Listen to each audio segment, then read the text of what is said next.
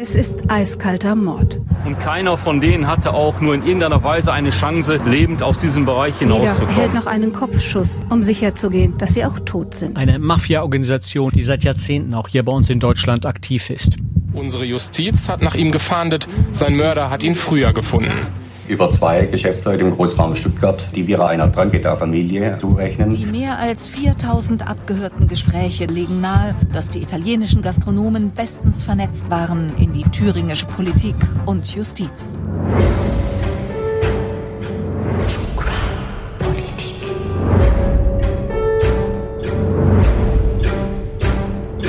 Politische Verbrechen und Skandale. Mit Geier und Niesmann. Heute der größte Schlag gegen die Mafia, an den ich mich erinnern kann. Und wir haben auch hier in Deutschland immer mehr mit einer bürgerlichen Mafia zu tun, die sich einfach sehr gut in der Gesellschaft integriert und versteckt. Mafia-Paradies Deutschland?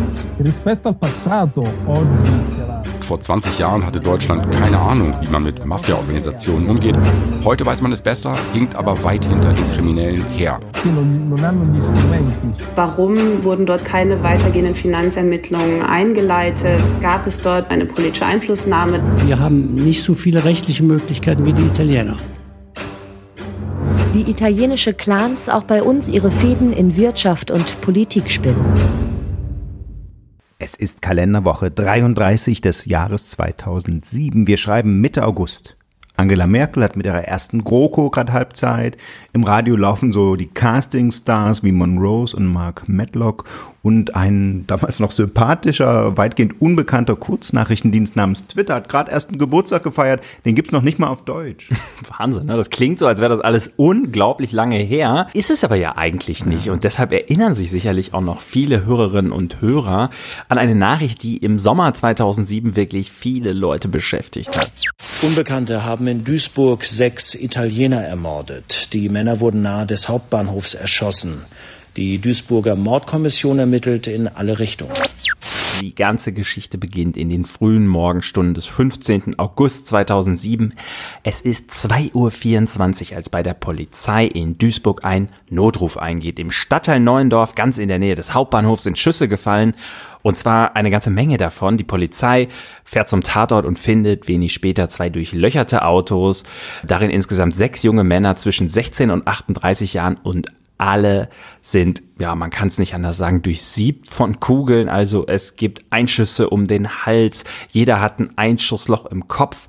Einige leben noch so gerade, als die Polizei kommt, können aber auch nicht mehr gerettet werden. Sie sterben dann trotz der Notarztbehandlung noch am Tatort. Und auch die Opfer erfahren wir später, waren bewaffnet. Und bei der Pressekonferenz erfährt die Öffentlichkeit dann, dieses Massaker fand vor dem italienischen Restaurant Da Bruno in Duisburg statt. Da gab es nämlich eine Videoüberwachung und äh, später erklärt die Polizei, mehr als 50 Schüsse wurden da von einem Killerkommando, wie es schnell heißt, auf die beiden Autos aus Schnellfeuerwaffen abgefeuert. Und die Duisburger Polizei sagt, wir ermitteln erstmal in alle Richtungen, kann ein Überfall gewesen sein, wir haben schon Beziehungstaten erlebt, die so waren, aber auch organisierte Kriminalität ist eine Option. Doch da dauert es nicht lange, bis sich jemand aus der Politik meldet, und zwar aus Italien. Der italienische Innenminister ist sich sicher, dass es um eine Fehde unter Mafia-Clans geht.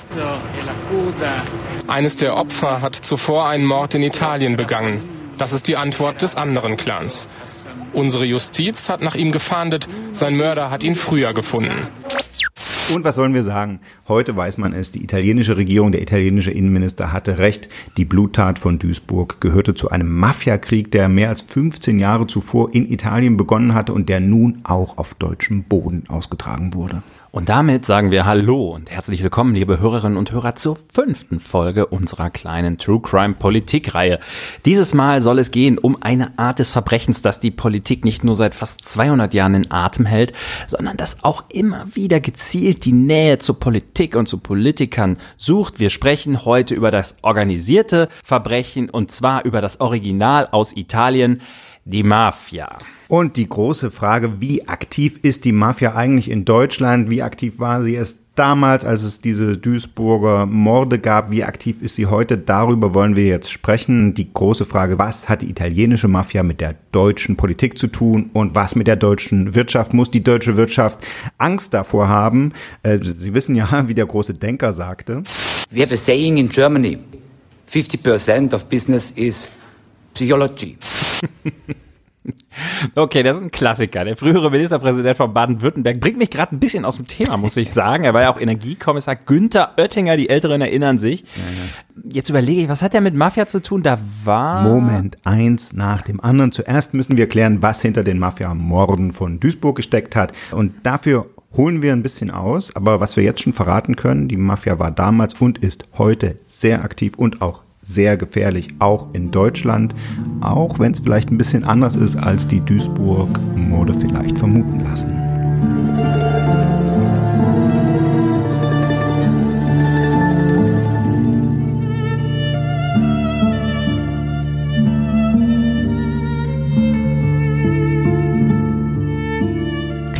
Mafia, Italien. Da fällt uns allen was ein, aber mal ehrlich, stammt das Bild, das jetzt in Ihrem Kopf entsteht, nicht in Wirklichkeit aus uralten Filmen aus den 70er Jahren. Also sag mal nicht, der Pate ist kein uralter Film Doch. aus den 70er Jahren. Es meinetwegen Klassiker, aber es ja. Verfilmungen von Romanen aus den 60er Jahren. Wir denken natürlich bei Mafia an rivalisierende Familien, an die Cosa Nostra, also die sizilianische Mafia, um äh, Mord und Gewalt, um die Vorherrschaft, Schutzgeld, Erpressung und so weiter.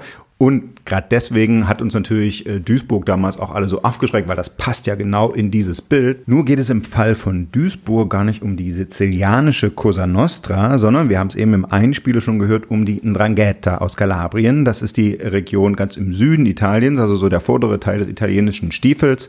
Und da hat das ganze Unheil seinen Anfang genommen. Und vielleicht ist das ein guter Zeitpunkt, um mal äh, uns genauer zu erklären, was bedeutet Mafia, wie ist die eigentlich strukturiert und Mafia ist ja nicht gleich Mafia. Das Wort Mafia ist ähm, zu einem Synonym für organisiertes Verbrechen geworden. Man spricht ja nicht nur mehr von der italienischen Mafia, wo das ursprünglich mal herkommt, man sagt auch Russenmafia, Albaner Mafia oder wenn man die Yakuza in Japan nimmt, das ist da eine kriminelle Organisation, dann sagt man auch mal schnell irgendwie die japanische Mafia. Und wenn man die CSU in Bayern nimmt, dann sagt man Mafia Maskenmafia und so weiter. Okay, Vorsicht. Ja, aber klar, also ursprünglich ist die italienische Mafia gemeint und deren Vorläufer übrigens reicht bis ins 16. Jahrhundert zurück und schon damals sagten sich ja bekanntermaßen die Mafiosi.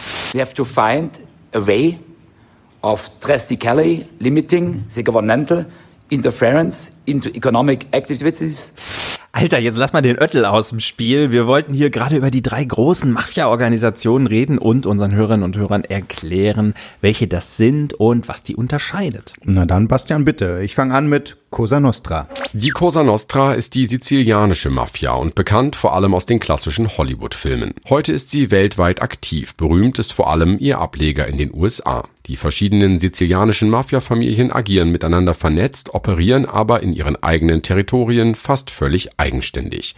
Früher war die Cosa Nostra pyramidal organisiert, hatte also einen Boss der Bosse an der Spitze. Ob das nach den wiederholten Verhaftungen von Spitzenmännern auch heute noch so ist, ist unklar.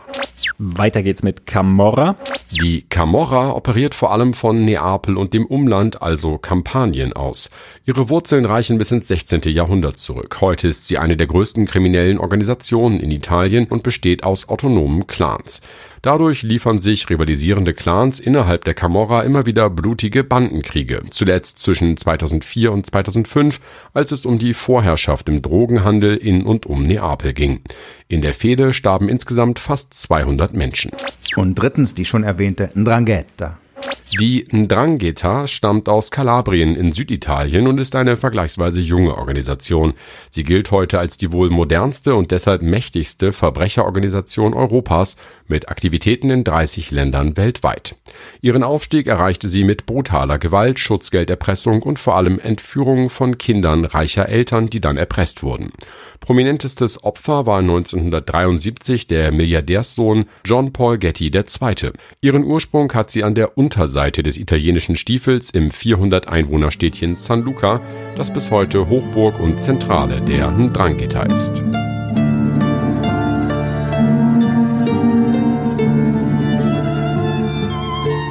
Genau, aus diesem idyllischen Städtchen San Luca im Süden Italiens, also wo das Leben eigentlich ja sehr schön und sehr angenehm ist, geht diese Blutfehde direkt nach Deutschland, ins Ruhrgebiet, in den Pott, nach Duisburg, Schimanski Town, wo das Leben auch schön ist.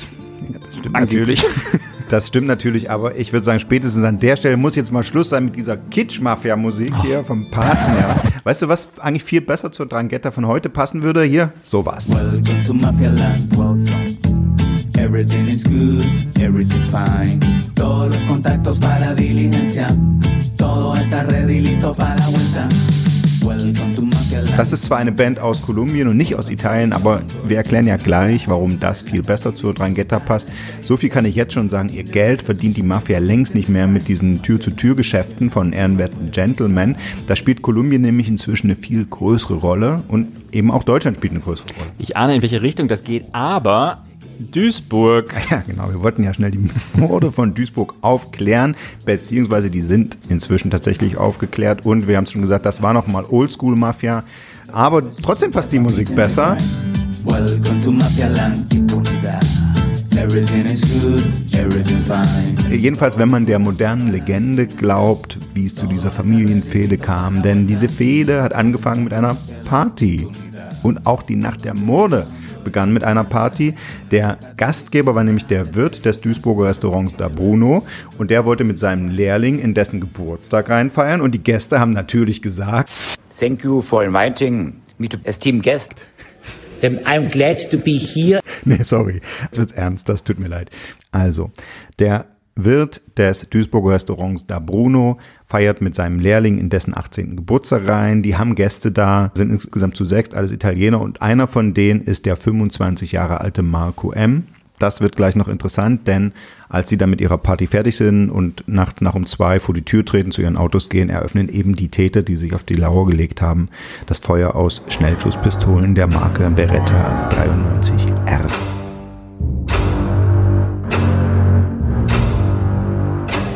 Es ist eiskalter Mord. Mit mehr als 70 Schüssen werden sechs Italiener vor der Duisburger Pizzeria da Bruno hingerichtet. Die Fahrzeuge standen hier quasi an dieser Begrenzung und äh, die Täter mussten von der Seite des Gebäudes gekommen sein und haben dann ganz gezielt auf alle Personen geschossen. Jeder erhält noch einen Kopfschuss, um sicherzugehen, dass sie auch tot sind. Und keiner von denen hatte auch nur in irgendeiner Weise eine Chance, lebend aus diesem Bereich hinauszukommen. Warum hat der italienische Innenminister jetzt so schnell geahnt, dass das Drangheta-Morde waren und dass die Spur nach Italien führt? Naja, das liegt daran, dass eben dieser Marco M., den Steven gerade benannt hat, unter den Opfern war. Marco M. gehört zu einem Strang dieses Drangheta-Clans. Ähm, seine Familie heißt Pelle Romeo und diese Familie lieferte sich mit einem anderen Strang der Ndrangheta, den Strangionitas, seit Jahren eine blutige Fehde mit zig Todesopfern in Italien und Marco M. wurde selbst als Mordverdächtiger gesucht. Er soll nämlich ein halbes Jahr vorher in San Luca eine junge Frau ermordet haben und der Verdacht lag auf der Hand. Duisburg könnte die Rache dafür sein. Und das ist auch das, was die italienische Polizei den Duisburgern zugerufen hat. Es gibt Verwandte dieser jungen Frau in Duisburg. Guckt euch doch mal um, was die so gemacht haben. Ein Name wurde schnell genannt, Giovanni Strangio. Und äh, tatsächlich wurden im Fluchtauto, das die Polizei dann gefunden hat, ein Renault Clio, neben Schmauchspuren auch DNA-Spuren von eben diesem Giovanni Strangio gefunden. Außerdem gab es abgehörte Telefonate, aus denen hervorging, dass er eben wenige Tage vor der Tat Magazine für genau diese Beretta-Pistolen gesucht hat oder versucht hat zu kaufen. Allerdings hat in dem Moment, wo die Polizei dem auf die Schliche kommt, der Hauptverdächtige sich schon abgesetzt. Er ist nicht mehr zu finden.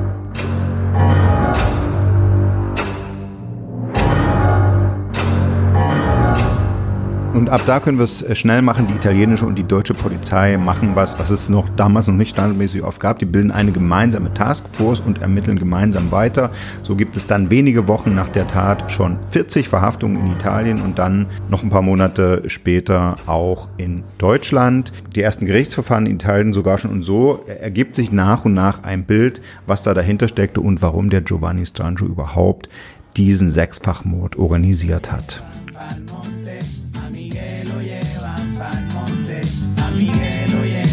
Und da ist wieder die Partymusik, denn damit ging diese Fehde angeblich los mit einer Feier, mit Partystimmung, mit dem Karneval von San Luca im Februar 1991. Da war offenbar erstmal ausgelassene Stimmung und Mitglieder der beiden Familien haben sich offenbar gegenseitig oder die einen die anderen mit faulen Eiern äh, beworfen oder ein zufällig vorbeifahrendes Auto gehörte zu einer der Familien oder eine Bar. Da gibt es verschiedene Varianten. Jedenfalls, das kann man sich auch noch vorstellen, artete das Ganze, der Streit dann über diese faulen Eier in eine wüste Schlägerei aus und wo so viele Schusswaffen äh, unterwegs sind und wo man ohnehin schon zur Gewalt neigt. Klar, da fallen noch am gleichen Tag angeblich Schüsse. Und diese Spirale aus Demütigung und gekränkter Eitelkeit und Rache, die zieht sich über die Jahre immer weiter. Es werden äh, Leute gezielt in Hinterhalt gelockt und ermordet und dann eben es klingt zwischenzeitlich schon etwas ab. Die Ermittler denken schon, da kehrt Ruhe ein. Am ersten Weihnachtsfeiertag 2006 aber ist das, ist diese Ruhe zu Ende und Maria Strangio, eben die erwähnte 33 Jahre alte Ehefrau eines Clanchefs, wird ermordet aufgefunden und eben der Tatverdächtige setzt sich nach Deutschland ab und so kommt es am Ende eben zur Rache in Duisburg. Okay, das ist ja eigentlich interessant. Wir haben ja hier einen Fall, wo die Lösung dann eigentlich ziemlich auf der Hand liegt. Also Schimanski hätte sich gefreut und die italienischen er Ermittler offenbar auch. Also der Mörder dieser Maria Strangio ist quasi unter den Opfern und natürlich äh, guckt man dann in ihre Familie. Man findet diesen Giovanni Strangio und dann dauert es tatsächlich, obwohl man ihn schon in der Tatnacht eigentlich auf seine Spur kommt, noch vier Jahre, ehe der Mann in Italien dann von einem geschworenen Gericht verurteilt wird. Warum dauert das so lange und wie haben Sie den dann am Ende gefasst? Klar, auch das ist natürlich typisch Mafia. Der taucht natürlich sofort unter und hat natürlich auch schnell die Möglichkeit, irgendwo unterzutauchen. Mhm. In dem Fall setzt er sich nach Amsterdam ab. Das haben allerdings die Ermittler ziemlich schnell gemerkt. Sie observieren dann seine Familie und als dann drei Schwestern nach Holland reisen, haben sie schon die Spuren ins Versteck von unserem Hauptverdächtigen. Sie finden eine Waffe in der Wohnung, gefälschte Pässe äh, eine Maschine zur Herstellung von gefälschten Papieren und 570.000 Euro in Bar. Und du hast es schon gesagt, er kommt vor Gericht und wird dann vier Jahre später von einem geschworenen Gericht in Kalabrien zu lebenslänglicher Haft verurteilt. Der sitzt auch noch im Gefängnis, ja? Ja, sitzt noch im Gefängnis und, und das ist jetzt wieder politisch interessant, dieser Fall hat auch Folgen für die Drangheta, denn dass die Ermittler in Italien und in Deutschland so lange ermittelt haben, das alles ausgeleuchtet haben, wer gehört dazu, wer macht welche Geschäfte und so. Das ist natürlich für die verheerend, weil so kommen ja die ganzen Erkenntnisse über ihre Geschäfte überhaupt zutage, so kommt man überhaupt erst an Zeugen und so weiter. Und alles, was die Ermittler über diese Mafia-Clans wissen, das wissen sie ja nur aus abgehörten hm, Gesprächen hm, und Grundzeugen. Also sowas wie diese Morde, die so viel Aufmerksamkeit auf so einen Clan lenken, das ist für die natürlich verheerend und das hat auch die Drangheta selbst immer als Betriebsunfall dann gesehen. So viel Aufmerksamkeit ist eine reine Störung der Geschäfte. Und interessant, äh, damit das nicht nochmal passiert, dass sich so eine Fehde so hochschaukelt, soll die Drangheta nun nach neuen Erkenntnissen ein eigenes Aufsichtsgremium, so, so, so ein Schiedsgericht quasi, die Crimine di Germania in Deutschland, also das ist in Italien üblich, ha. Aber in, das gibt es im Ausland sonst nicht, nur offenbar in Deutschland in Duisburg. Ah ja, wie schön. Und äh, die, genau, die sind jetzt dafür so ältere, ne? Also da ist ein Ombudsmann, ja. Also wenn ich dann sage, Giovanni hat ein Ei auf mich so geworfen, dann sagt er, bitte nicht gleich erschießen. Genau. Und das ah ja. zeigt ja schon, wenn sich das lohnt, so eine Instanz dann da zu gründen, dass Deutschland da ein wichtiges Geschäftsfeld für die Drangheta ist. Dieses Mafia-Massaker in Deutschland, das war ein Einzelfall und da hat man nichts Vergleichbares nochmal gehört. Das heißt aber nicht, dass äh, damit die Mafia sich aus Deutschland zurückgezogen hat. Ganz im Gegenteil. Und wer jetzt denkt, okay, es ist ruhig geworden, vielleicht sind die hier nicht mehr aktiv, oder wer sogar denkt, in Italien, die haben doch jetzt so eine Law and Order Regierung, vielleicht gehen die ja erfolgreich gegen die Mafia vor, dem werden wir jetzt mal gehörig die Augen öffnen. Ja, wie geht es der Mafia daheim in Italien? Wie aktiv ist sie dort und vor allen Dingen, wie aktiv ist sie in Deutschland? Was für Geschäfte macht sie bei uns und im Rest der Welt? Um das zu besprechen, haben wir jetzt einen ganz besonderen, sehr prominenten Gast. Hallo. Entschuldigung, kleiner Herz. Ich bin nicht der Gast, sondern ich habe mit dem Gast gesprochen, einem der prominentesten Mafia-Experten der Welt, dem Journalisten und Autoren Roberto Saviano. 1979 in Neapel geboren. Sie kennen ihn alle als den Autoren des Tatsachenromans und Weltbestsellers Gomorra, der ja auch als Kinofilm und als sehr erfolgreiche TV-Serie verfilmt wurde. Übrigens sehr viel moderneres Bild der Mafia zeigt als die alten Der Pate-Filme. Und Robertos Lebensgeschichte zeigt auch, dass mit der Mafia nicht zu spaßen ist. Er wird seitdem dieses Buch erschienen ist bedroht, muss im Untergrund leben, hat ständig Personenschützer bei sich, hat das alles, ja, diese, wie unfrei er sich fühlt, in, jetzt in einer Comic-Biografie aufgeschrieben. Die gibt's jetzt auch in Deutschland. Das ist wirklich schockierend, wie mächtig die Mafia offenbar immer noch ist. Und über all das habe ich mit ihm gesprochen und das hören wir uns jetzt mal an. Geholfen hat mir dabei Rosario Grosso als Übersetzer und unser Producer Jan Bastian Buck. Den hören Sie gleich als Stimme von Roberto Saviano. Roberto, in der Comicbiografie über Ihre Lebensgeschichte schildern Sie viele Ihrer einsamen, düsteren Momente. Sie haben in einem Interview sogar mal gesagt, dass Sie den Tod durch die Mafia inzwischen weniger fürchten, als die Aussicht, sich für immer verstecken und für immer bewachen zu lassen. Haben Sie eigentlich oft so düstere Gedanken? Hey, spesso mi capita di vivere in una sorta di clima depressivo. Ja, ich rutsche immer wieder in eine Art depressives Klima. Ich schwebe ja auch nicht nur in der Gefahr des, sagen wir, physischen Todes, sondern auch eines zivilen Todes. Die Mafia geht gegen ihre Gegner auch mit Verleumdung, Schmutzkampagnen, Psychoterror vor. Das verdoppelt die Angst. Es ist schwer dabei, sein seelisches Gleichgewicht zu wahren. Man verfällt leicht in Panik oder Schlaflosigkeit dell'insonnia, Panico. Simon Rushdie hat Ihnen ja mal empfohlen, Ihr Sujet zu wechseln, um die Bedrohung loszuwerden, so wie er sich vom Islam abgewandt hat. Warum ziehen Sie durch Bücher wie diese neue Comicbiografie immer wieder die Aufmerksamkeit auf Ihren Ärger mit der Mafia? Ehm, Diese Aufmerksamkeit ist überlebenswichtig für mich. Das Rampenlicht darf niemals ausgehen, denn im Dunkeln ist die Gefahr für mich am größten. Das ist eine der Regeln im Kampf gegen die Mafia. Die Mafiosi wissen, dass sie still und unauffällig handeln müssen. Wer Aufmerksamkeit erregt, löst Nachfragen und Ermittlungen aus. Deshalb begeht die Mafia ihre Morde oft im Sommer, wenn das Medieninteresse am geringsten ist. Im Ausland gelten sie als heldenhafter Kämpfer gegen die Mafia, aber viele Italiener sind nicht so gut auf sie zu sprechen. Was würden Sie sagen, wie schätzen Sie selbst Ihren Ruf in der Heimat ein? La, la situazione è molto complicata perché mm, vengo accusato di essere nel momento in cui racconto queste cose. Die Lage ist sehr kompliziert. In Italien nimmt man mir übel, dass ich die Probleme so offen anspreche. Wer das macht, bringe seine Heimat in Verruf. In Deutschland haben sie dafür, glaube ich, den schönen Ausdruck des Nestbeschmutzers. So sieht mich ein Teil des Landes, nicht nur im typischen Mafiagebiet. Es stört sie, dass ich in diesem Schmutz wühle. Warum? Weil die Italiener das lieber unter sich ausmachen wollen oder weil sie am liebsten gar nicht drüber sprechen würden? E die meisten Italiener halten die Mafia für ein lokal begrenztes Phänomen. Niemand leugnet seine Existenz. Eh, Aber sie denken, es ist ein Problem Süditaliens, solle man sich doch dort darum kümmern. Genau das ist der Knackpunkt. Man unterschätzt das Ausmaß der Bedrohung und der kriminellen Energie. Es geht nicht um ein bisschen Schutzgelderpressung in Neapel oder Sizilien. Die Mafia ist in ganz Europa aktiv, nicht zuletzt in Deutschland. Klar, sie verdient ihre Millionen mit Drogen, illegaler Müllentsorgung, Waffenhandel und Prostitution. Aber um das Geld zu waschen, tritt sie als ganz normaler Investor auf, kauft Firmen und Immobilien und so weiter. Die Lösung muss deshalb in erster Linie eine wirtschaftliche sein, keine polizeiliche oder militärische. Macht es für die Mafia eigentlich einen Unterschied, wer regiert? Was tut zum Beispiel die Regierung Meloni gegen das organisierte Verbrechen?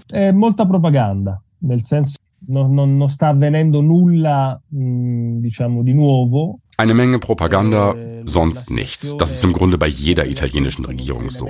Es passiert nicht viel. Sie machen eine Menge Anti-Mafia-Propaganda, aber niemand packt das Übel an der Wurzel. Es gibt Verhaftungen, ja, aber die gab es auch unter den Regierungen, die die Mafia offensichtlich geschont haben.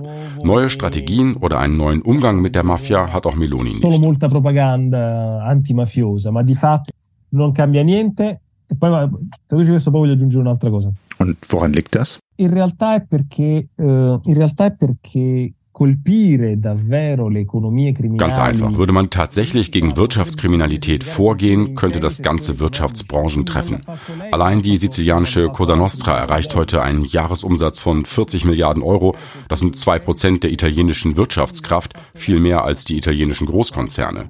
Die neapolitanische Camorra setzt 24 Milliarden Euro im Jahr um. Das schmutzige Geld investiert sie ins ganz normale Wirtschaftsleben. Rottet man sie aus, fehlen diese Investitionen. Das will kein Politiker riskieren. Musste die Mafia sich verändern, seit Ihrer ersten großen Anklageschrift Gomorra von 2006? Molto è cambiato, è cambiato molto, ma dipende cosa, cioè per esempio aver acceso das organisierte Verbrechen ging schon immer mit der Zeit. In Italien sind Drogenhandel und illegale Müllentsorgung noch immer die Geschäftsgrundlage der Mafia.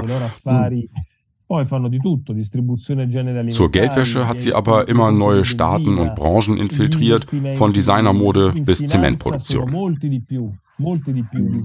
Dass Deutschland ein wichtiger Betätigungsort für die italienische Mafia ist, das ahnten viele Deutsche erst 2007, als die Drangheta sechs Menschen vor einem italienischen Restaurant in Duisburg erschossen hat.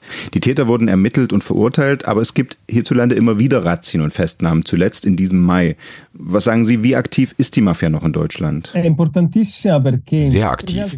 Die Morde waren ja gerade die Ausnahme, weil die Mafia sonst stets darauf bedacht ist, kein Aufsehen zu erregen. Ihre Geschäfte laufen am besten im Stillen. Deutschland ist besonders wichtig für die Geldwäsche. Lange gab es keine Meldepflicht für Bargeldgeschäfte, egal welcher Höhe.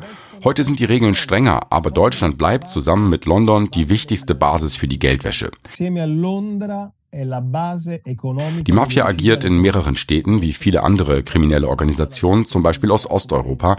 Da geht es nicht mehr um die Pizzeria nebenan oder das kleine Schuhgeschäft. Sie treten als Investoren auf und stecken ihr Geld in deutsche Unternehmen und öffentliche Aufträge, zuletzt vor allem in Ostdeutschland nach dem Mauerfall. In Ihrem Buch über den Kokainhandel Zero Zero Zero haben Sie 2013 beschrieben, dass Deutschland auch wichtig für die Drogenkartelle ist.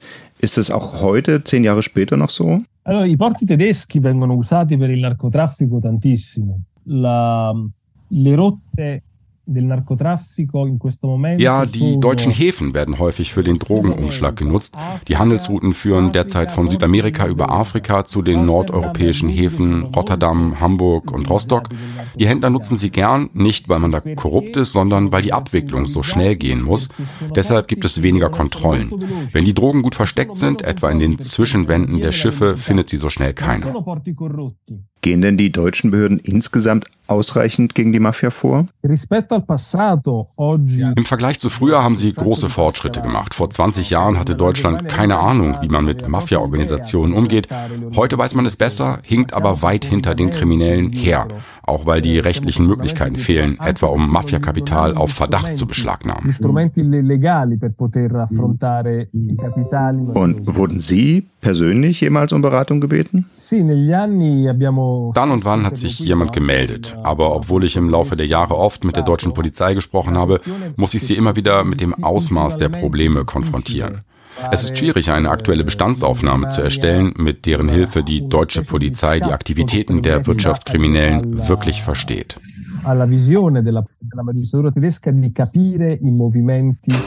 Economico-criminali. Okay, fassen wir das mal zusammen. Ich habe gelernt, die Mafia agiert im Dunkeln. Und gerade weil man seit den Morden nichts mehr von ihr hört, kann man davon ausgehen, dass sie besonders erfolgreich ist. Ja, und um die Ausführungen von Roberto noch ein bisschen zu ergänzen, nach dem Mord von Duisburg hat der Deutsche Bundesnachrichtendienst, der BND, eine interne Analyse verfasst, die ist bekannt geworden und daran hat er regelrecht Alarm geschlagen. Also solche internationalen Mafia-Organisationen sind inzwischen international so gut miteinander vernetzt und kooperieren in fast allen Bereichen von schwerer organisierter Kriminalität miteinander, dass da wirklich so eine einzelne nationale Polizei, geschweige denn die Länderpolizeien, wie es ja in Deutschland organisiert ist, dass die da kaum mithalten können. Mhm. Und die schreiben also nach, aus ihrer Erkenntnis von den bisherigen internationalen Ermittlungen hat die Drangheta inzwischen die Spitzenstellung in der organisierten Kriminalität erreicht erreicht. Sie ist Weltmarktführer im Kokainhandel mit einem geschätzten Jahresumsatz allein bei Drogen mit den Drogen von 22 Milliarden Euro. Und Deutschland ist dabei ein wichtiges Einsatzgebiet. Da reden wir gleich noch genauer drüber. NRW ist da nicht die einzige Hochburg, nicht mal die größte. Was man wissen muss, traditionell war Deutschland eher so ein Rückzugsraum für die Mafiosi. Also wenn sie in Italien aus der Schusslinie geraten wollen, also entweder im Wurzeln, ja, genau, oder was die Ermittlungen von Polizei und Staatsanwälten angeht. Äh, es wird aber immer oder ist immer wichtiger geworden, auch für die Geschäfte. Ja, Geschäfte, das interessiert mich natürlich als Wirtschaftschef. Also sag doch mal, was für Geschäfte machen die denn so? Mir fällt da ja als erstes ein, Schutzgelderpressung. Ja, das ist auch ein Klassiker. Inzwischen hat die Mafia das perfektioniert, also äh, auch die Drangheta. Da, die macht ja eher so Produktfälschung und die nötigt sie dann den italienischen Restaurants auf, also die minderwertiges Olivenöl, billige Weine aus Regionen, wo schon klar ist, das wird da irgendwie für die von der Mafia regelrecht angebaut.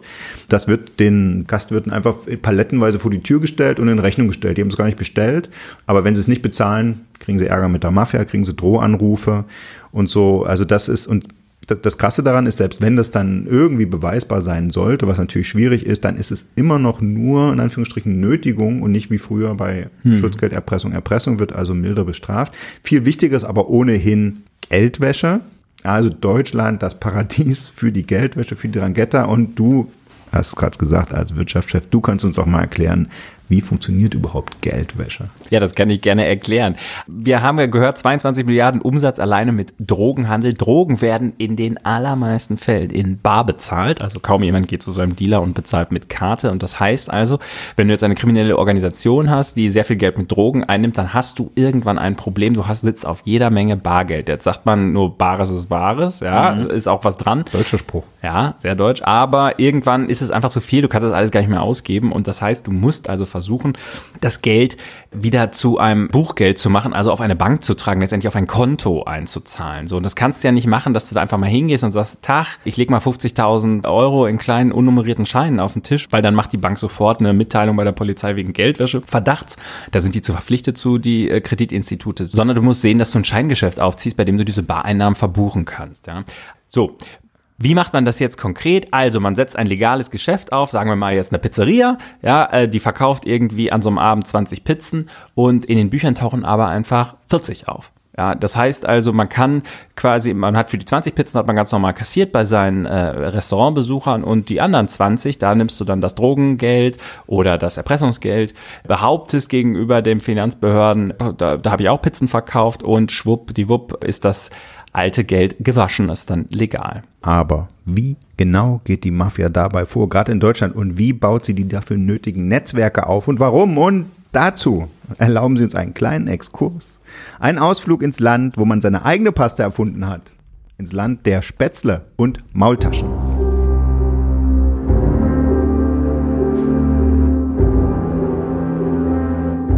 Ladies and Gentlemen, in my homeland, Baden-Württemberg, we are all sitting in one boat. Ich habe ja gerade schon zitiert aus der BND-Analyse nach den Duisburg-Morden, wo es darum ging, wie stark ist die Drangheta in Deutschland. Und da taucht auch ein Fall auf, der in Deutschland davor gar nicht so große Wellen geschlagen hat, zwar ein paar Schlagzeilen gemacht hat. Und es gab sogar einen Untersuchungsausschuss im Landtag, nämlich in Baden-Württemberg aber irgendwie ist die Sache dann sang- und klanglos im Sand verlaufen. Man sprach damals im Ländle von der Pizza-Affäre oder auch Pizza Connection und im Zentrum stand auf Seiten der Ndrangheta ein Pizzawirt namens Mario L., ist noch nicht in letzter Instanz verurteilt, deswegen kürzen wir den Namen noch ab. Der galt als fleißiger Gastwirt und vor allem als netter Kerl, der viele prominente Freunde hatte, bis dann diese Meldung kam. Spätsommer vergangenen Jahres, italienische Schnulzen im Stuttgarter Landtag das jährliche Fest der CDU-Landtagsfraktion. Treff von Politprominenz und hohen Beamten. Geschmeckt hat's allen gut, der Koch der CDU, ein Herr aus Kalabrien, hat seine Sache gut gemacht. Mario heißt er, hier im vertrauten Gespräch mit Gastgeber Günther Oettinger, Chef der CDU-Landtagsfraktion. Und der Fraktionschef mit seinen Kollegen, oft bei uns im Lokal. Ist das so eine Art Freundschaft? Mehr wie Freundschaft. Wir kennen den Hertinger schon seit 16 Jahren. Der Mario ist einer meiner besten Freunde. Wir müssen Kosten sparen. Er arbeitet völlig kostenfrei. Heute essen alle, die hier sind, auf Marios Kosten. Praktisch ja. Seit drei Jahren interessiert sich die Staatsanwaltschaft Stuttgart für Herrn. Konkrete Kenntnisse haben wir über zwei Geschäftsleute im Großraum Stuttgart, die wir aber einer Drangheta-Familie aus Kalabrien zurechnen. Der Name von einem der beiden mutmaßlichen Geldwäscher. Mario aus Stuttgart. Das Metier des Clans unter anderem Rauschgifthandel. Und mit diesem TV-Beitrag von Panorama und mit einer Buchveröffentlichung äh, ungefähr zur gleichen Zeit begann die Pizza-Affäre in Baden-Württemberg im Herbst 1993. Offensichtlich hatten die Journalisten da einen Tipp von Ermittlern bekommen, dass gegen diesen Stuttgarter Promi wird ermittelt wird, wegen Mafia-Kontakten und dass der doch so gute Kontakte zur Politik und zur Prominenz pflegt und ob es sich da nicht mal lohnt, drauf zu gucken, waren offenbar die Ermittler ein bisschen frustriert, dass es da nicht voranging. Und die hatten nämlich schon seit 1990 diesen Pizza Mario ja, äh, im Visier wegen des Verdachts des Drogenhandels und der Geldwäsche für die Drangheta. In Kooperation mit den italienischen Behörden haben die dann einen Lauschangriff gestartet und haben dessen Kontakte in Italien und seine Telefonate in Deutschland äh, abgehört und sie staunten nicht schlecht, die Beamten vom LKA, als sie dann ja, aus, dem, aus der Pizzeria von Mario eine aus Funk und Fernsehen bekannte Stimme telefonieren hörten. The crisis revealed that there is a need for this purpose. Günther Oettinger höchstpersönlich. Ja, da mussten sie wahrscheinlich nicht lange forschen, wer, wem diese Stimme gehört. Oettinger war ja damals noch CDU-Fraktionschef im Stuttgarter Landtag, ging in dieser Pizzeria ein und aus. Und da war er nicht der einzige. Etliche Mitglieder der CDU geführten Landesregierung, die wir damals natürlich noch hatten in Baden-Württemberg, waren da regelmäßig zu Gast. Und sowohl Oettinger als auch der Mario L. sprechen in dem TV-Beitrag von 1993 ja von Freundschaft. Also wohlgemerkt, beide sagen das, das sind Freunde. Aber auf den ersten Blick hat von dieser Freundschaft ja vor allen Dingen die CDU in Baden-Württemberg und ihr Fraktionschef Oettinger, der spätere Ministerpräsident, profitiert. Er hat zum Beispiel zwischen 1991 und 93 die Fraktionsfeste der CDU von Mario L. ausrichten lassen, Er hat einerseits dafür 40.000 Mark aus der Fraktionskasse bezahlt, andererseits gesagt, das ganze Personal und sowas bezahlt alles Mario hm. und Mario hat auch gespendet an die CDU, also mehrere tausend Mark sind bekannt, sage ich mal, ja. Mhm. Äh, ja, also die haben da ein, ein, ein, enges Verhältnis gepflegt. Na, was passiert? Also der Mafia-Verdacht wird öffentlich und Oettinger äh, weiß also jede Schuld von sich. Er, er beharrt bis heute darauf, dass er von gar keinem dieser Vorwürfe irgendetwas gewusst habe und inzwischen ist er auch der Meinung, dass der Mario gar nicht so sein enger Freund gewesen sei. Aber vom einstigen Freund will er heute nichts mehr wissen. Zunächst ist äh, Mario kein enger Freund von mir. Ich gehe mit dem Begriff der Freundschaft ähm, äh, doch recht vorsichtig um. Er ist ein guter Bekannter. Also ist das manchmal mit Freundschaften. Ja. Das Problem ist nur, es kommt ziemlich schnell raus, dass Oettinger schon länger von diesem Verdacht und von den Ermittlungen gegen Mario L. wusste, nämlich schon seit Herbst 1992. Er wurde gleich von zwei Ministern informiert, vom Innenminister, SPD, und vom Justizminister Thomas Schäuble, CDU, das ist der 2013 verstorbene Bruder von Wolfgang Schäuble. Hm. Oettinger sagt aber, gut, der Schäuble hat mich zwar informiert, aber der hat mir gesagt, verändere dein Verhalten gegenüber dem Mario L. nicht, äh, damit er keinen Verdacht schöpft. Ne? Und dann, wie geht's weiter? Die Ermittlungen haben Erfolg, aber nur beschränkt. Er wird wegen Steuerhinterziehung zu einer Bewährungsstrafe und einer Geldbuße von 250.000 Mark immerhin verurteilt. Und im Juli 1995 gibt es auch eine Razzia, Operation Galassia, gegen die Drangheta und da gehört tatsächlich Mario L. zu den Verhafteten. Also die Mafia-Kontakte scheinen sich zu erhärten. Er wird ausgeliefert in Italien wegen Mafia-Mitgliedschaft vor Gericht gestellt. Das ist dort ein eigener Straftatbestand und freigesprochen 1999. Aber trotz des Freispruchs behält das BKA in Deutschland ihn weiter auf dem Kieker, führt ihn auch im Jahr 2000, ist das noch aktenkundig, weiter als Mitglied eines bestimmten Rangheta-Clans, Greco. Und auch die Italiener bleiben an ihm dran. Und siehe da, knapp zehn Jahre später gibt es die nächste große internationale Razzia, Operation Stige. Und da wird Mario L. wieder verhaftet. Razzia im Morgengrauen. Unterstützt von italienischen Kollegen gehen deutsche Polizisten gegen Mafia-Mitglieder der Andrangheta wie hier in Baden-Württemberg vor. Wohnungen und Gaststätten wurden durchsucht, große Mengen an Bargeld, Mobiltelefone und Computer sichergestellt. Das Geschäftsfeld der Mafiosi umfasst neben Mord und Erpressung Waffen- und Drogenhandel, Autoschmuggel, illegale Müllentsorgung und Geldwäsche. Vom Clansitz im kalabrischen Ciro aus wurden diese kriminellen Geschäfte in zahlreichen norditalienischen Regionen, aber auch in Baden-Württemberg, Bayern, Hessen und Nordrhein-Westfalen koordiniert. Mario L. ist also einer von insgesamt 170 Verdächtigen, die da verhaftet werden wegen Mafia-Verdachts. Darunter ist auch ein Provinzpräsident, ein Dutzend Bürgermeister und Lokalpolitiker und eben auch elf Personen in Deutschland. Dieses Mal wird es enger für Mario L.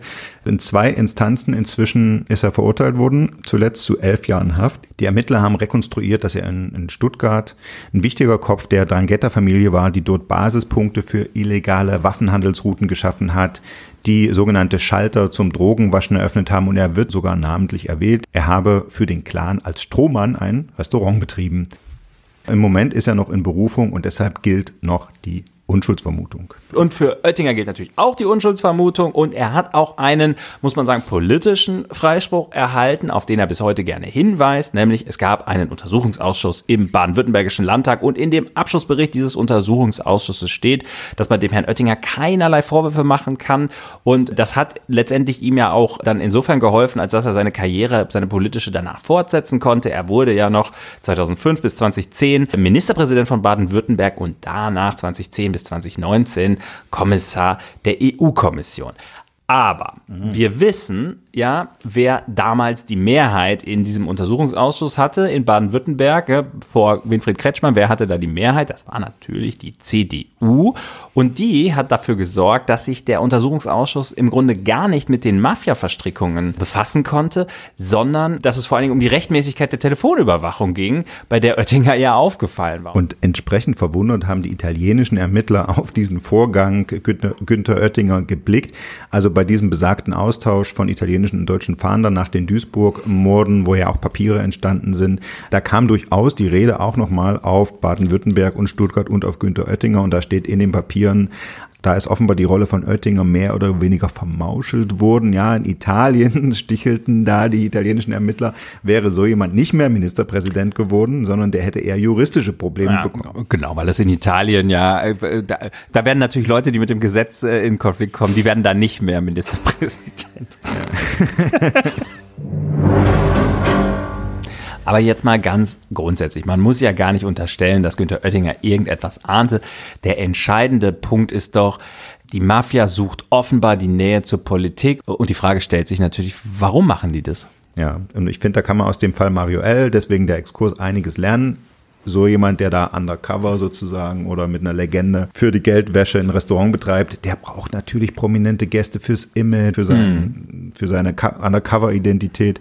Die hoffen zumindest auf Freundschaftsdienste, auf Hilfestellung, eine Hand wäscht die andere, auf Wohlwollen von der Politik. Und die Mafia-Experten, die wir schon erwähnt haben, die schreiben in ihrer Analyse auch, Zitat, nicht zufällig hat Mario L. Oettinger und dessen CDU mit mehreren tausend Mark unterstützt. Ja, und der CDU-Politiker wiederum habe, Zitat, den Freund über die Verdachtsmomente, die seitens der Polizei und Justiz gegen ihn vorlagen, informiert und somit dieselben Ermittlungen kompromittiert.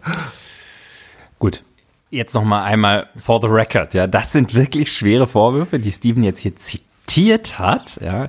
Äh, bitte uns nicht verklagen, Herr Oettinger, aber wir sagen mal so, ganz allgemein gesprochen, wenn Sie sich von einem Mafiosi dicke Parteispenden machen lassen, dann müssen Sie natürlich davon ausgehen, dass der möglicherweise die Hoffnung hat, dass es ihm irgendwann nützt. Und noch ein letzter Punkt. Ich habe einen Taz-Artikel aus der Tageszeitung von vor äh, mehr als zehn Jahren gefunden. Da schreibt die in Venedig lebende Mafia-Expertin Petra Reski unter der Überschrift Nichts suchen, nichts finden über die bemerkenswerte, wie sie sagt, Unlust der deutschen Öffentlichkeit und der deutschen Behörden bei so Großbauskandalen wie Stuttgart 21 man kann auch den Berliner Flughafen dazu nehmen, die Unlust da mal nach Interessen von kriminellen Organisationen äh, zu suchen und zu gucken. Sie schreibt, warum geht bei Stuttgart 21 niemand der Frage nach, ob da nicht auch Mafia-Clans verdienen? Immerhin gilt Baden-Württemberg seit 40 Jahren als Hochburg der Mafia in Deutschland. Und das behalten wir mal im Hinterkopf. Zumal man ja sagen muss, es gab neben dem Untersuchungsausschuss im Landtag auch einen Anlauf, Mario L. strafrechtlich äh, ans Leder zu kommen. Diese Ermittlungen wurden aber wieder abgeblasen und da stellt sich schon die Frage, warum eigentlich? Und wer sich dafür interessiert und mal so richtig tief in die Geschichte von Mario L. einsteigen will, dem empfehlen wir hiermit einen Podcast des SWR, der heißt Mafialand, ist Anfang dieses Jahres erschienen und da steigen die Kolleginnen Birgit Tanner und Helena Piontek in wirklich acht aufwendigen, aber spannenden Folgen der Drangheta in Stuttgart nach. Ihr findet ihn in der ARD Audiothek und ihr findet darin wiederum ein Interview mit der Politikwissenschaftlerin Theresa Reinhold von der Uni Duisburg. Duisburg, Duisburg, die zur Einflussnahme der Drangheta auf Politik und Wirtschaft forscht und sie spricht über die möglichen Gründe dafür, warum selbst nach Razzien und Festnahmen und auch Verurteilungen von Mafiosi in Deutschland eben oft nicht weiter ermittelt wird. In Deutschland ist das Problem, dass wir natürlich Episoden haben, Verfahren, die dann im Nachgang der Festnahme von Mario eben nicht geführt wurden, ähm, wo man sich schon fragen sollte, warum wurden dort keine weitergehenden Finanzermittlungen eingeleitet? Gab es dort unter Umständen eine politische Einflussnahme. Aber ich muss dann als Forscherin fragen, was ist denn die Alternativerklärung? Lässt sich das Phänomen durch andere Faktoren erklären? Die Alternativerklärungen sind hier tatsächlich nicht sonderlich stark. Die, die Hypothese, dass es hier um politische Einflussnahme geht und dass hier die Hand gehalten wird über bestimmte kriminelle Akteure, die ist absolut plausibel in diesem Fall. Also im LKA Baden-Württemberg gab es ja auch einen sehr motivierten Ermittler, der ähm, sich im Nachgang der Festnahme dafür eingesetzt hat, dass eben hier weiter, weitergehende Finanzermittlungen angestellt werden. Und an diesen Ermittlungen bestand kein Interesse. Ich denke, im, im Falle des ähm, LKA-Beamten in Baden-Württemberg ist es durchaus plausibel zu sagen, der wurde kaltgestellt, damit er nicht noch mehr Schaden anrichten kann. Also Schaden aus der Perspektive der kriminellen Akteure und diejenigen, die sie beschützen. damit sind wir jetzt endlich an dem Punkt angekommen, äh, wo der Elefant sein Wasser lässt, auf den ich die ganze Zeit gewartet habe. Also wo es um Politik geht und damit um die für uns spannende Frage, in welcher Rolle stecken Politiker, wenn es um die Mafia in Deutschland geht und klar ist, die Mafia sucht ihre Nähe in der Hoffnung, dass eine Hand die andere wäscht. Aber mehr noch, die Politik muss natürlich auch Schlüsse aus solchen Ermittlungen der Polizei ziehen. Und es gab ja nach den Duisburg-Morden mehrere Razzien, unter anderem die äh, erwähnte Operation Stiege 2018 mit den vielen Festnahmen. Zuletzt auch im Jahr 2023 mehrmals, einmal im Mai die sogenannte Operation Eurek, ja, wo mehr als 100 Haftbefehle wegen Drogenhandels und Geldwäsche vollstreckt wurden, wieder in San Luca, im schönen San Luca, aber auch in Bayern, in Thüringen und in Nordrhein-Westfalen. Und in Nordrhein-Westfalen ist besonders aufgefallen, dass es da offenbar ein weit verzweigtes Geldwäschesystem von Restaurants, Pizzerien, Cafés, Eisdielen gibt. Das sind also Erkenntnisse, aus denen man ja was machen kann, aber was bringt es auf lange Sicht? Ja, wie wird das gegen die Drangheta verwendet?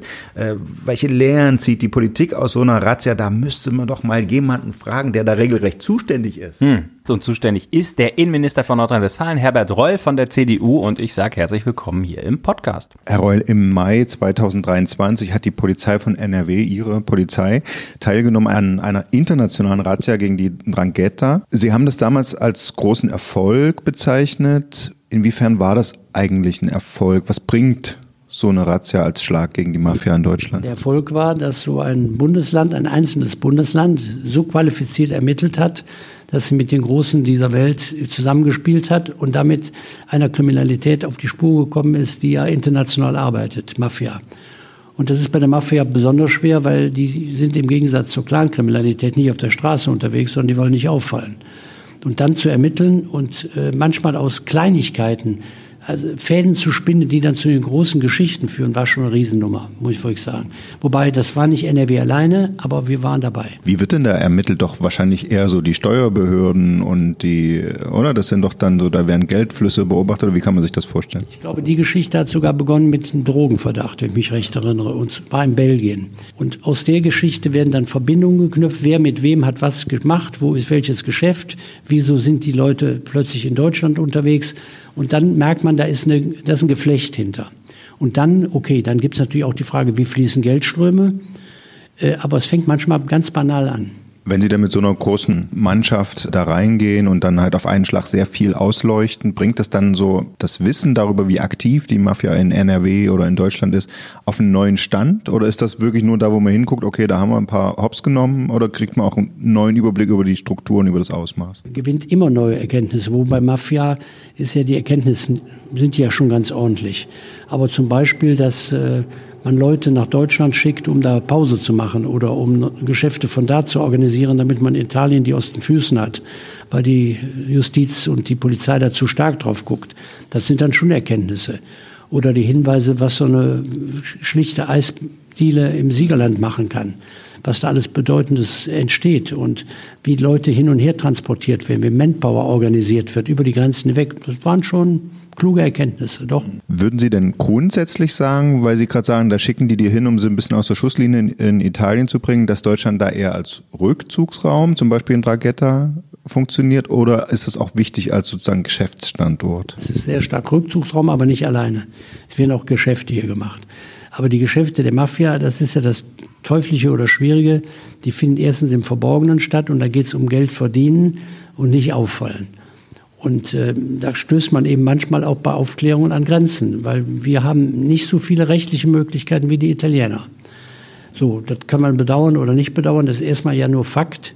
Und deswegen fand ich es gut, dass durch dieses Zusammenspiel, also immer wenn Polit Sicherheitsbehörden nicht nur über Grenzen, sondern auch im eigenen Land miteinander reden und jeder mit seiner Kompetenz und seinen Kenntnissen das praktisch auf den Tisch packt, dann kommt man immer weiter. Wenn Sie es ins Verhältnis setzen zu anderen Feldern, Sie haben jetzt gerade schon gesagt, im Gegensatz zur Clan-Kriminalität ähm, wollen die nicht auffallen. Wie groß ist das Problem, sagen wir mal, ruhig in, in NRW? Ist das was, wo man sagt, muss man auch ab und zu mal hingucken? Oder ist es tatsächlich eins der größeren Kriminalitätsfelder? Es ist ein großes Problemfeld deswegen muss man es immer im Auge halten und nicht mal hingucken. Teil 1 und Teil 2, man muss nur aufpassen, wir können nicht alle zur großen Kriminalität erklären. Äh, man wird immer unterschiedlich intensiv unterwegs sein. Also wir machen jetzt im Moment sehr, sehr viel im Bereich Kleinkriminalität, aber noch mehr im Bereich Kindesmissbrauch, bindet im Moment die meisten Personalkräfte. Äh, trotzdem werden alle anderen Aufgaben auch wahrgenommen. Aber dann kann es eben dazu führen, dass man bei Einbruch nicht mehr so sorgfältig unterwegs ist, nicht mehr so viele Menschen auf der Straße hat. Polizei muss immer wieder neu entscheiden, wo Schwerpunkte gesetzt werden.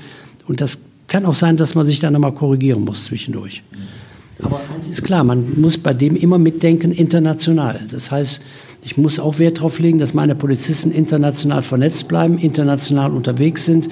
Deswegen werbe ich immer dafür, dass Polizisten auch in internationale Polizeimissionen gehen, auch wenn das jetzt eine andere Aufgabenstellung ist. Aber Polizisten müssten auch international, nicht nur digitaler, sondern auch internationaler werden. Nun sind viele in Deutschland aufgeschreckt 2007 bei den Morden, das war auch Drangheta in Duisburg. Danach gab es ja dann die Festnahmen und Verurteilungen. Nur die wichtigste Botschaft, die ich heute gelernt habe, ist, dass das innerhalb der Mafia der größte Sündenfall war die waren am meisten selber erschüttert darüber oder erbost darüber, dass sowas passiert ist, weil das ihre Kreise stört. Die wollen keine Öffentlichkeit. Wir haben jetzt vor kurzem bei den Clans ja diesen Friedensstoß in Anführungsstrichen gehabt in, in Gladbeck und Essen. Ich bin mir gar nicht sicher, ob es wenigstens dieser Friedensrichter war oder ob nicht die, die großen Clanführer gesagt haben, Mensch, hört auf mit diesem Stress auf der Straße, die wahren Geschäfte finden woanders statt.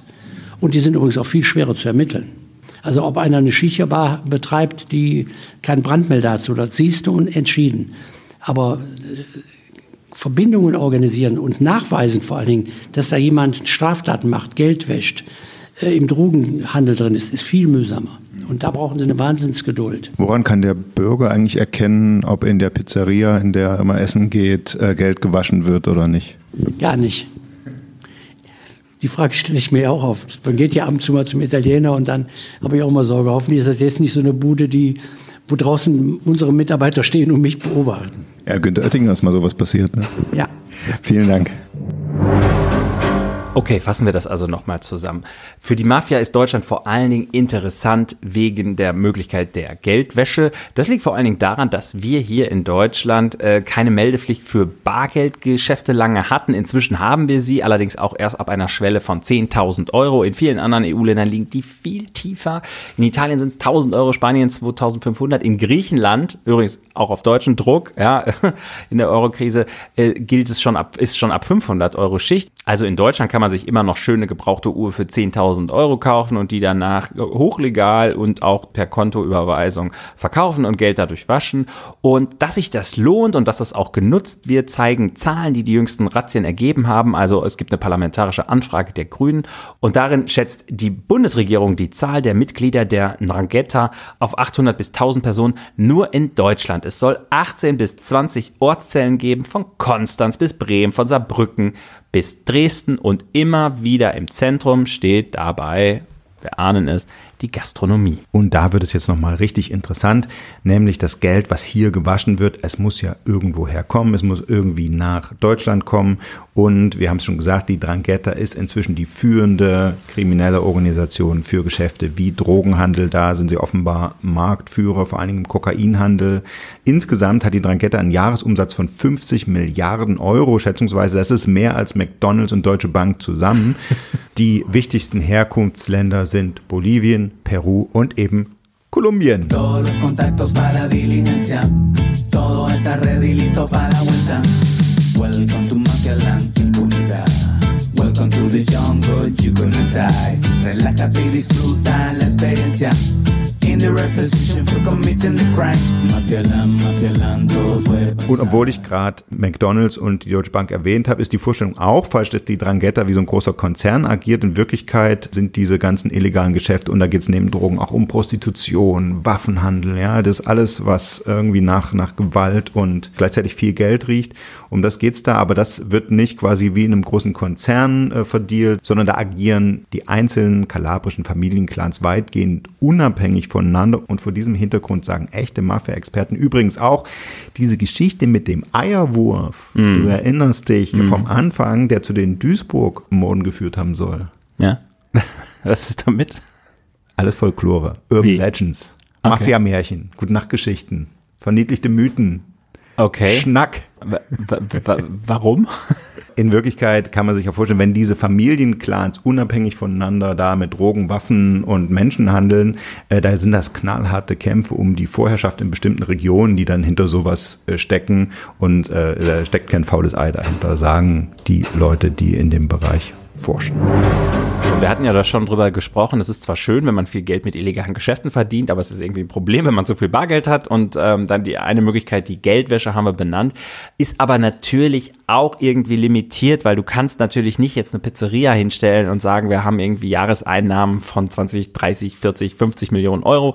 Irgendwann wird dann auch die deutsche Steuerfahndung wach und deshalb versuchen Mafia-Clans letztendlich in viel größerem Umfang ihre illegal erwirtschafteten Gelder in legale Geschäfte, in die legale Wirtschaft zu investieren. Und das ist eigentlich so der neuere Trend. Und da ist eigentlich nichts vor ihnen sicher. Also Klassiker ist immer noch so Müllentsorgung in Italien. Da wurde das in irgendwelchen Löchern verklappt und so.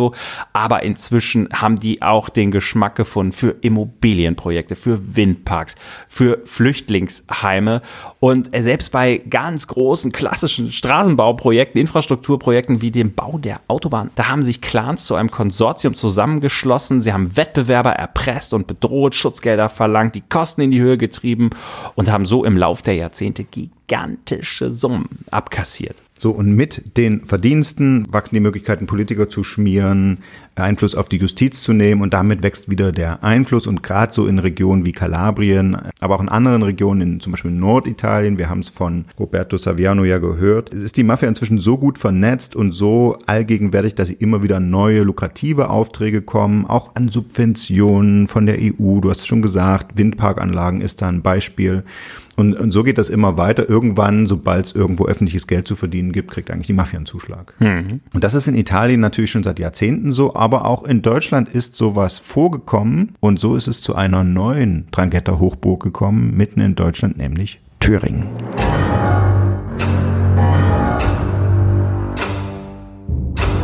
ma eh, la Germania, soprattutto quella dell'Est, è stata da subito Deutschland und insbesondere der Osten war für die Drangheta von Anfang an von großem Interesse.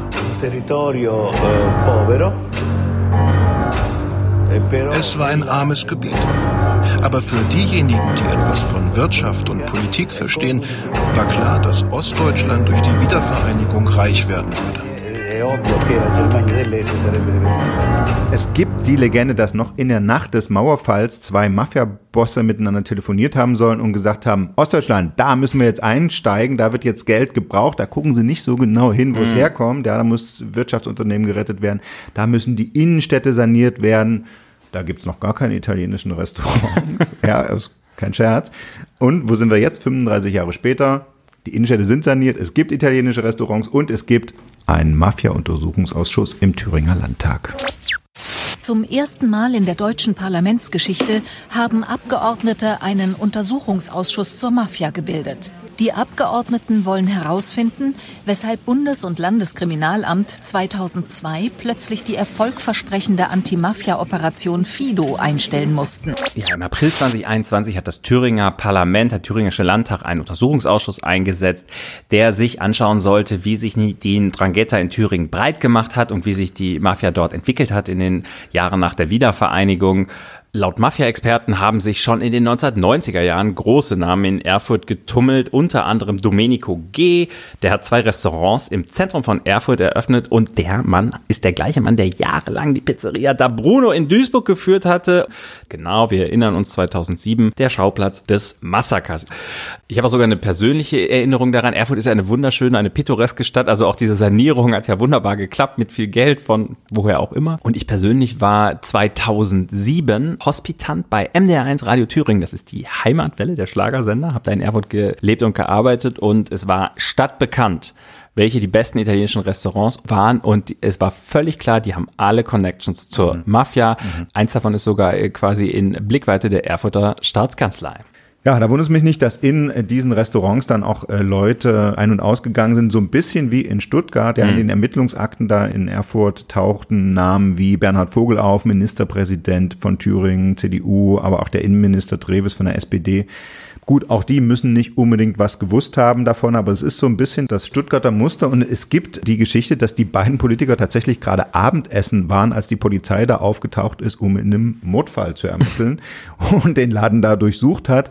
Und es ist auch aktenkundig, dass deutsche und auch italienische Sicherheitsbehörden da Kontakte von Mitarbeitern der Drangheta in San Luca nach Erfurt aufgedeckt haben. Das Erstaunliche ist nur, die Staatsanwaltschaft Gera hat eben schon ermittelt und die haben es sogar geschafft, einen verdeckten Ermittler einzuschleusen. Das ist ja nicht so einfach. Nur diese Ermittlungen wurden dann überraschend eingestellt. Hm. Ja, offizielle Begründung damals, es wird zu gefährlich für den verdeckten Ermittler. Der ist immerhin sogar zu einer Hochzeit in San Luca eingeladen worden und sowas. Und die Italiener haben sich schon gefreut, dass sie auf einer heißen Spur sind. Aus Gera, wo die Staatsanwaltschaft sitzt, ist es damals gestoppt worden. Und ja, da steht eben der Verdacht im Raum, dass es auch da politische Einflussnahme gegeben haben könnte. Da mhm. geht es im Untersuchungsausschuss. Zu prüfen ist, ob die Fido-Ermittler ganz bewusst an ihrer Arbeit gehindert wurden. Sollte möglicherweise etwas vertuscht werden?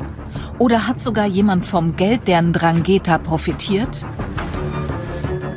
Die mehr als 4000 abgehörten Gespräche der Fido-Ermittler legen nahe, dass die italienischen Gastronomen bestens vernetzt waren in die thüringische Politik und Justiz. Fassen wir das mal zusammen. Die Wahrscheinlichkeit, dass man jetzt in Deutschland zufällig in das Schussfeld eines Mafia-Killer-Kommandos kommt, die ist eigentlich nicht besonders hoch. Also das ist nicht die eigentliche Gefahr, die von der Mafia ausgeht. Gefährlich ist sie aber trotzdem, weil sie mit ihrer Finanzmacht und ihrer Skrupellosigkeit vor allen Dingen in der Wirtschaft unterwegs ist und viele ehrliche Unternehmer Gefahr laufen, ausgebotet zu werden bei Aufträgen oder dann halt irgendwie rausgedrängt zu werden. Und sie ist sehr erfolgreich damit, still und leise in der Wirtschaft immer mächtiger zu werden und auch Teile der Politik zu unterwandern. Und das Beispiel Italien zeigt natürlich, wenn die Mafia sich einmal breit gemacht hat, dann wird man sie kaum noch los. Die Ndrangheta ist tief verwurzelt in Kalabrien und hat die Region wirtschaftlich und sozial im Würgegriff. Die Staatsanwaltschaft geht davon aus, dass das Verfahren auch enge Beziehungen zwischen der Mafia und Teilen von Politik Eine und Mafia-Organisation, die seit Jahrzehnten auch hier bei uns in Deutschland aktiv ist. In Deutschland gehören der Ndrangheta Restaurants und Bars. Das erste Problem ist natürlich, dass hier Drogengeld gewaschen wird. Das heißt also, wenn Sie hier essen gehen bei äh, diversen Italienern, ähm, unterstützen Sie indirekt ähm, den Drogenhandel. Weil mit. die Einschätzungen vom BK, vom Bundeskriminalamt, Zollamt, der äh, das eigentlich besagt, dass es in Deutschland ungefähr um die 550 aktenkündige Mafiosi leben, sprich äh, Mafiosi, die den Ermittlern bekannt sind. Aber man kann locker eine Null noch dazu hinfügen, um auf die tatsächliche Zahl der Mafiosi zu kommen.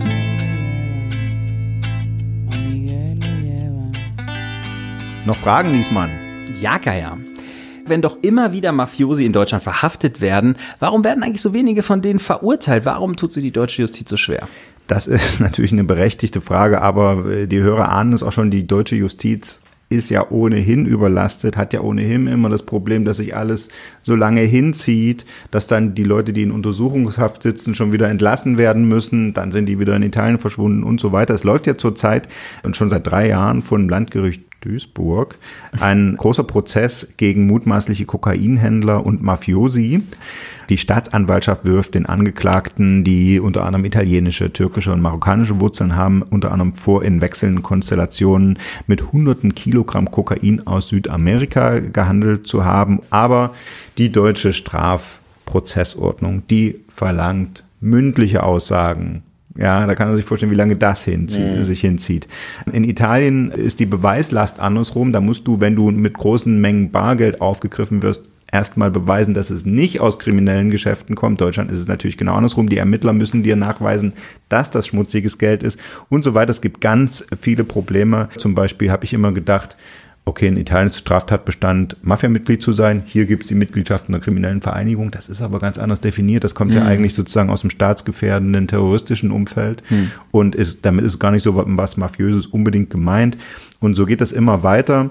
Und ein wichtiger Punkt scheint mir auch zu sein, die Strafen für Drogenhandel liegen viel höher als diese kriminelle Vereinigung, nämlich bei bis zu 15 Jahren. Und wenn die Ermittler jemanden nachweisen können, dass er an einem Tag mit einer bestimmten Menge Kokain gehandelt hat, dann stellen die alle weiteren Ermittlungen über irgendwelche Connections nach San Luca oder so, das stellen die dann ein, sagen sie, ja komm, die Strafe ist eh höher, den ganzen anderen Rest, damit beschäftigen wir uns gar nicht Hm. erst.